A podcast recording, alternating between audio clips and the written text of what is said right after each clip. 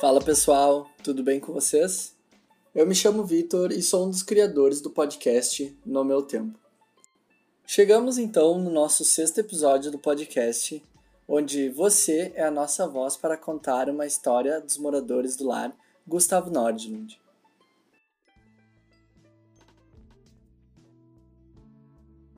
Essa é a história de Alzira Gonçalves, Fora da Caridade, Não Há Salvação, por Julia Marques. Além de trecho do Evangelho segundo o Espiritismo de Allan Kardec, a frase do título representa muito na vida de Dona Alzira Gonçalves, apelidada carinhosamente de Ica.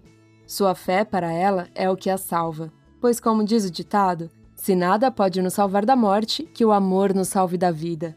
Tendo recém-completado suas 61 primaveras, essa senhora encanta a todos, particularmente a mim, com seu bom humor e felicidade estampada. Ela foi capaz, com toda sua delicadeza, de me deixar sem palavras e encher-me os olhos de lágrimas ao dizer que, sendo uma pessoa de alma bastante espiritualizada, enxergava muita luz em mim.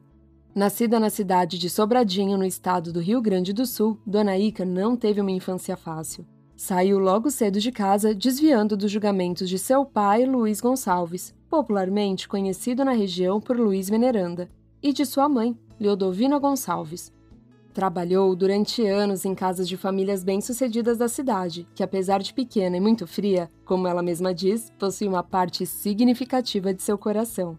Relata com muita alegria o episódio em que viajou para o Rio de Janeiro junto da família com quem trabalhava, encarregada de cuidar das crianças e levá-las à praia. Conta com alegria sobre o período de dois meses em que esteve na cidade maravilhosa, tomando banho de água salgada, como ela chama, e conhecendo pontos turísticos como Cristo Redentor, ao ser questionada se havia constituído família, Alzira responde: Dizem que quem tem anjo da guarda homem não casa nem tem filhos. Ela conta que teve seis irmãos, sendo três homens e três mulheres. Um deles, Oscar Gonçalves, perdeu tristemente para leucemia. Durante um momento de reflexão, ela revela que um dia recebeu a visita do irmão. Deu aquele clarão dentro do quarto e eu disse: Quem é? Ele respondeu: Ica, sou eu, teu irmão Oscar. Eu vim te visitar. Emocionada, ela explica que o espírito de seu irmão veio para confortá-la da dor que sentia naquele momento.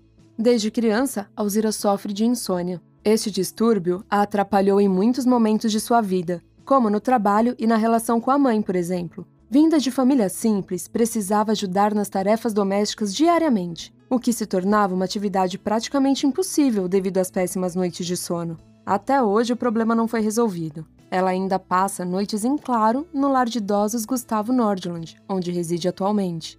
Me encantei por Dona Ica desde o momento em que bati os olhos nela e conversamos rapidamente sobre o filme que passava na televisão. Seu olhar curioso chamou-me para perto e fez com que eu quisesse ouvi-la. Nossas energias se cruzaram, e é por isso que eu digo: Alzira é uma senhora de muita luz e sabedoria. Essa história foi lida por Dori Ones, arroba Dori Locutora, no Instagram. Essa foi a história da Alzira. Espero que vocês tenham gostado.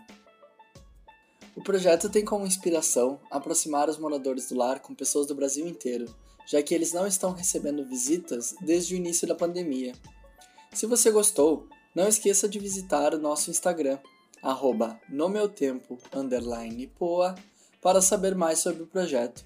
Seja nossa voz, conte, compartilhe, doe, é isso, gente. Até o próximo episódio. Tchau.